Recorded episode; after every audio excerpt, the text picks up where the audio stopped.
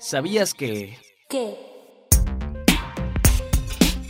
En la elección extraordinaria del próximo 19 de febrero en Tamaulipas, en la que se elegirá una senaduría de mayoría relativa, las y los tamaulipecos que viven en el extranjero pueden emitir su voto por la vía postal o a través de Internet.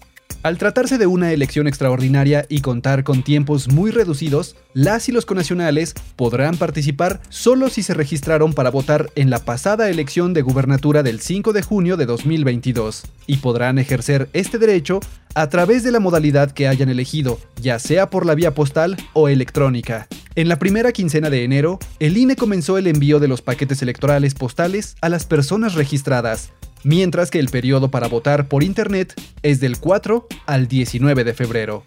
Conoce más en votoextranjero.mx. ¿Sabías? Central Electoral.